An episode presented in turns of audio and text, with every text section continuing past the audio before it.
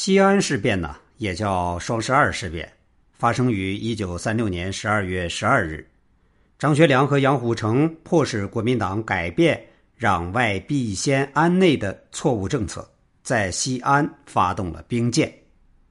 同月的二十五日，在中共中央和周恩来的主导下，西安事变和平解决。蒋介石接受停止内战、联共抗日的主张。西安事变的和平解决，为抗日民族统一战线的建立准备了必要的前提，成为由国共内战走向抗日民族战争的转折点。毫不夸张地说，西安事变改写了历史，张杨二位将军堪称民族英雄。可是，西安事变的发动者张杨二位将军的结局却大不相同。张学良将军被囚禁几十年，一九九零年才恢复人身自由；杨虎城却在国民党逃往台湾之前被杀害。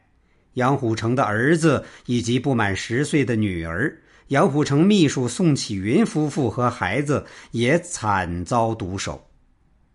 同是发动者，为什么二人的境遇如此不同？而且张学良还受到善待呢？一九二八年六月四日，张作霖在黄姑屯被日本关东军炸死后，作为嫡长子的张学良继任东三省保安总司令，开始统治东北。中国的军阀背后啊，都有一个外国主子当靠山。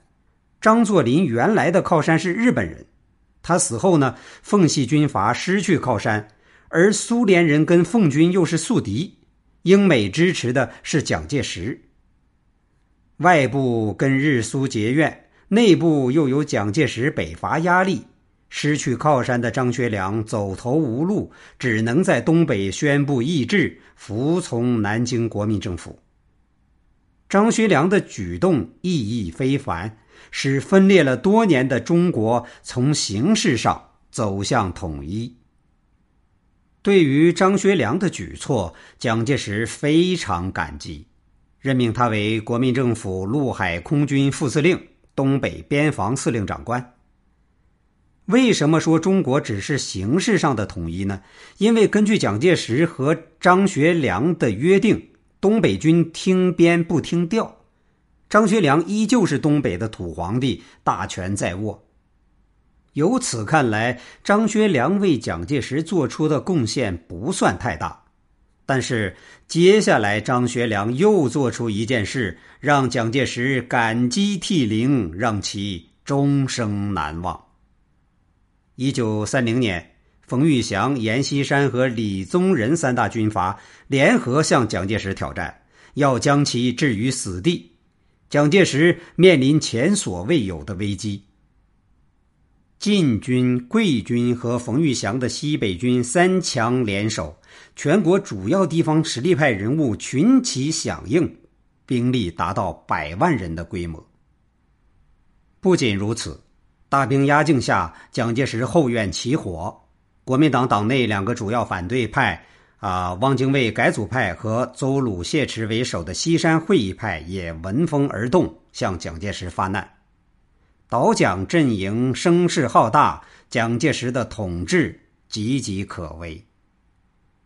在此情况下，手握三十万重兵的张学良，像楚汉相争时的韩信一样，态度非常关键。他倒向严、李、冯，蒋介石立马就会垮台。张学良保持中立，隔岸观火，蒋介石也会举步维艰。他倾向蒋介石，蒋就会转危为安。关键时刻，张学良的谋士分析后认为，反蒋的北方军事联盟只是一个不稳定的松散联盟，即使打败南京政府，日后各派系的纷争也在所难免。这样。混乱纷争的局面还要延长。蒋介石虽不完全可靠，但较之北方这些乌合之众，尚略胜一筹。故为整个大局着想，必须早日西征议和，从速实现国家统一。张学良审时度势，最终做出决定，站到老蒋一边，于一九三零年九月十八日通电，东北军入关支持蒋介石。张学良此举一出，反蒋联盟随即土崩瓦解，蒋介石绝处逢生，获得中原大战的胜利。此后，蒋介石的地位空前巩固，再也没有军阀能挑战蒋的权威。